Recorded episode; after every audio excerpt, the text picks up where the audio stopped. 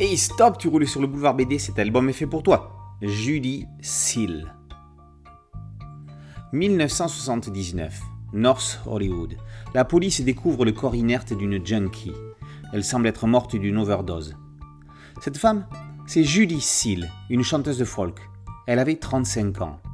Son père est mort alors qu'elle n'avait que 8 ans. Sa mère s'est remariée, mais Judy ne s'est jamais entendue avec son beau-père. Son adolescence sera compliquée. C'est le moins que l'on puisse dire. Un mariage à 17 ans avec Larry, un délinquant, des attaques à main armée, un séjour en maison de redressement. Elle y redécouvre le piano. La carrière musicale de Judy Seal semble lancée. Mais entre marijuana, LSD et diverses drogues, le parcours ne sera pour ainsi dire pas fluide. Deux disques seront les points d'orgue de sa musicographie. Feront-ils d'elle une star de la chanson? La musique de Judy Seal sent bon John Baez et Bob Dylan. Autrice-compositrice, ses compositions seront marquées par la musique sacrée. Malheureusement, le succès critique ne se transformera pas en succès commercial. Ces albums sortis en 71 et 73 seront des échecs malgré qu'ils aient bénéficié d'une production soignée. Judy Seal est remarquable par sa voix douce et mélodieuse, ainsi que par les harmonies de ses chansons.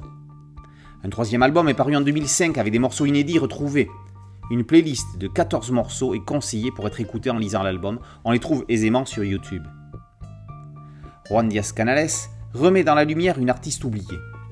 Ayant fort peu de références bibliographiques, en véritable enquêteur, le scénariste de Black Sad a imaginé sa vie à partir des interviews parues dans la presse, et notamment un entretien de l'artiste pour le célèbre magazine Rolling Stone en 1972. Canales découpe son histoire en courtes séquences, naviguant d'une époque à une autre, avec de nombreux flashbacks. C'est une succession de chroniques d'une vie. Le dessinateur, Jesus Alonso Iglesias, offre à Judy Seal une biographie graphique aux couleurs de sa musique et de ses dérives. La scène psychédélique en 64, en Arizona, au Petrified Forest National Park, est une immersion dans les dérives de l'acide.